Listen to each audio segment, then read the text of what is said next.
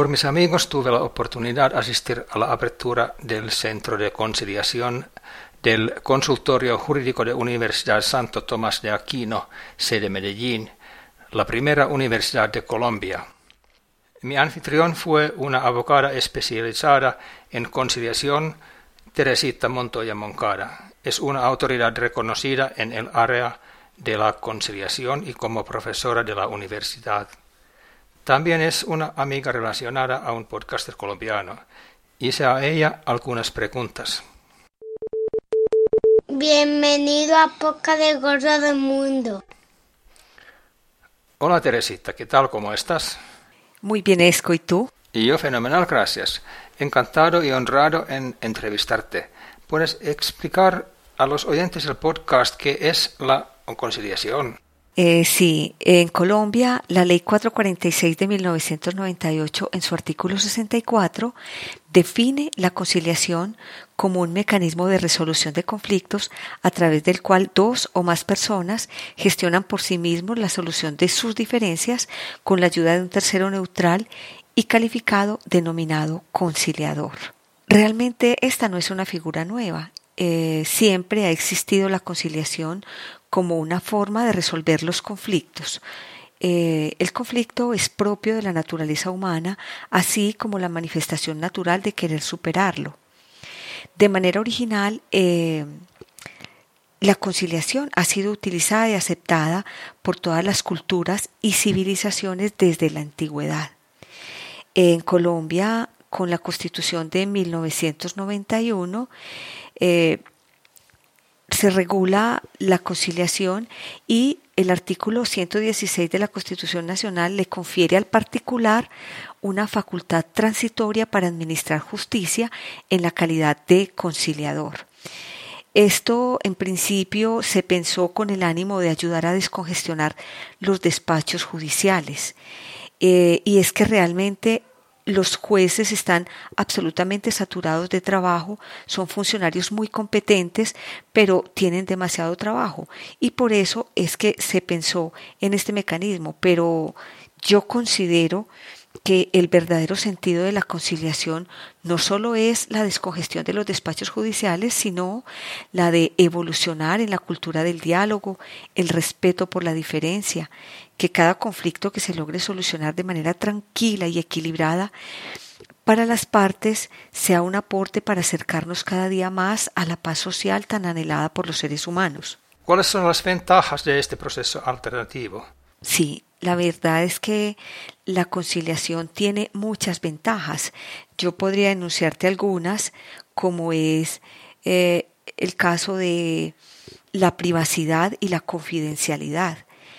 Eh, solo tienen acceso al expediente quienes tengan un interés legítimo en el asunto. Es conocido por las partes eh, y por el conciliador también. La Ley 23 de 1991, en el artículo 76, consagra que la conciliación tendrá el carácter de confidencial y los que asistan a ella, los que allí participen, deberán mantener la debida reserva. Otra ventaja es que tiene plenos efectos legales.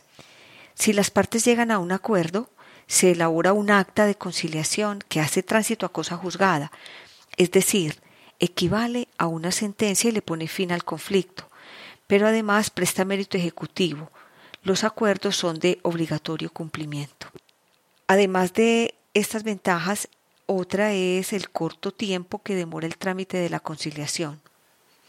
Teniendo en cuenta que un proceso judicial puede ser demorado, como les dije anteriormente, por la congestión de los despachos judiciales, la ley establece que la audiencia de conciliación deberá intentarse lo más pronto posible, pero en todo caso deberá realizarse dentro de los tres meses siguientes a la fecha de presentación de la solicitud por parte del interesado. Y son solo las partes las que pueden modificar o ampliar este término. Loco, camino por la calle loco, la gente ya me dice loco por mi forma de quererte. Loco, camino por la calle loco, la gente ya me dice loco por mi forma de amarte.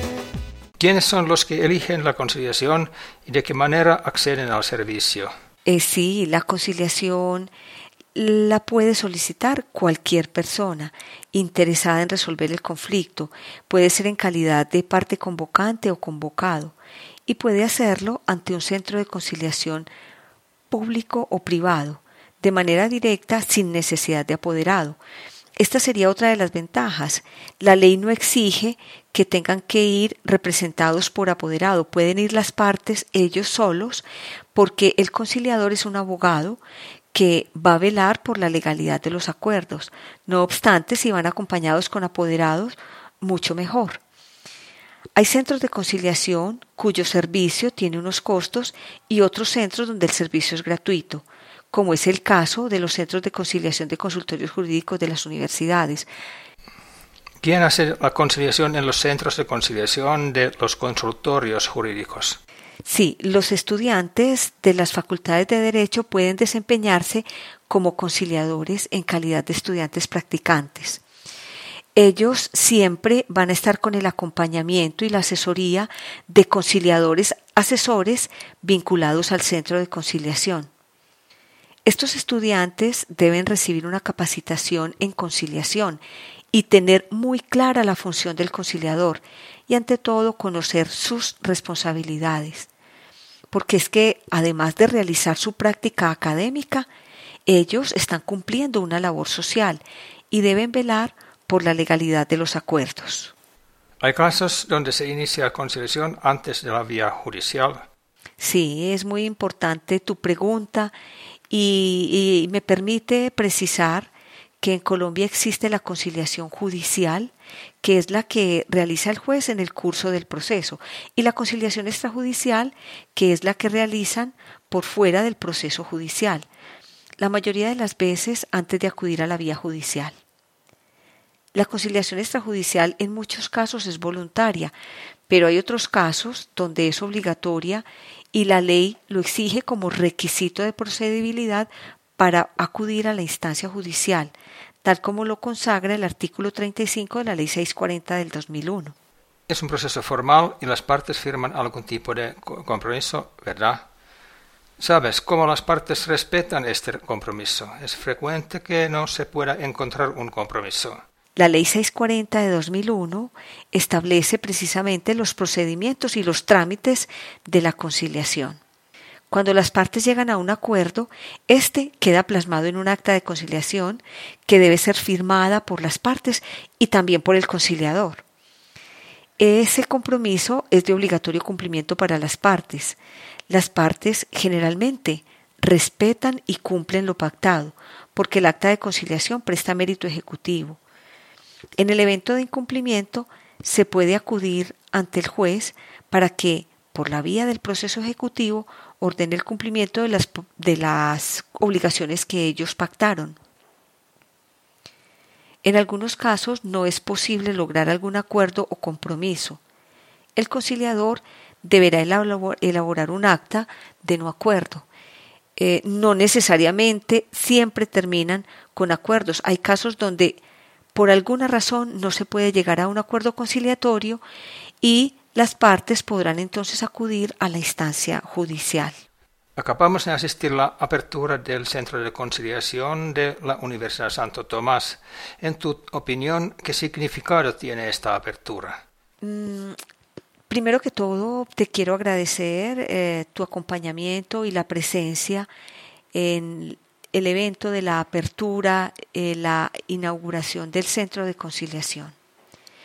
Para la Universidad Santo Tomás de Aquino es de gran importancia desde el punto de vista académico por ser el centro de conciliación un campo de práctica para los estudiantes de derecho, donde estos, además de formarse como abogados, se van a formar como conciliadores, realizando prácticas orientados por conciliadores asesores del Centro de Conciliación.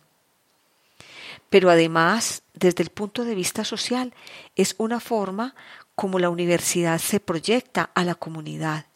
Es una forma de contribuir a la solución de muchos problemas y dificultades, creando cultura de diálogo, tolerancia y respeto por los demás, mediante el uso de los mecanismos alternativos de solución de conflictos, servicio que ofrece nuestro centro de conciliación de manera absolutamente gratuita.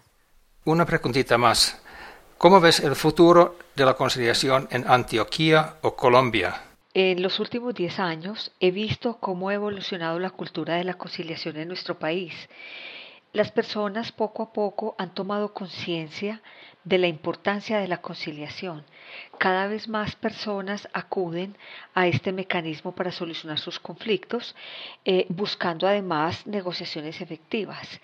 Eh, realmente ve uno cómo se ha avanzado en este sentido porque tanto personas jurídicas como las personas naturales eh, han visto las grandes ventajas de la conciliación. Eh, pienso que cada vez más evoluciona y cada vez más las personas aprenden a utilizar este mecanismo como una manera ágil y efectiva de solucionar sus dificultades o sus conflictos. Teresita, muchas gracias por tu entrevista. Ha sido un placer conocerte.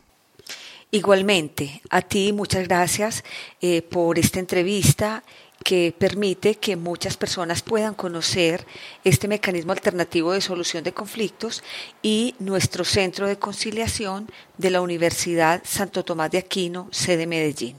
Mi abuela escucha un podcast de del Mundo. ¿Y cómo es tu nombre? Lina Sofía. Termino este podcast corto pero muy informático con un clip fascinante de Helical y Radiocasete. Para cualquier comentario, por favor que lo pongas en el blog del podcast en gorrodelmundo.com o por correo a gorrodelmundo.gmail.com. Encantado que has compartido unos minutitos con Del Gorro del Mundo aunque personalmente ahora no soy debajo del gorro, pero por la cintura del mundo en Medellín, Colombia. Me encanta. Por favor, que vuelva a corrermundo.com porque con mis amigos trabajamos con otros temas de Colombia. Hasta la próxima.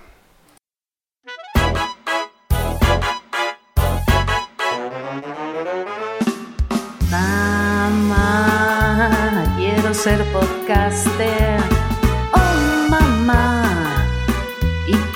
descarguen.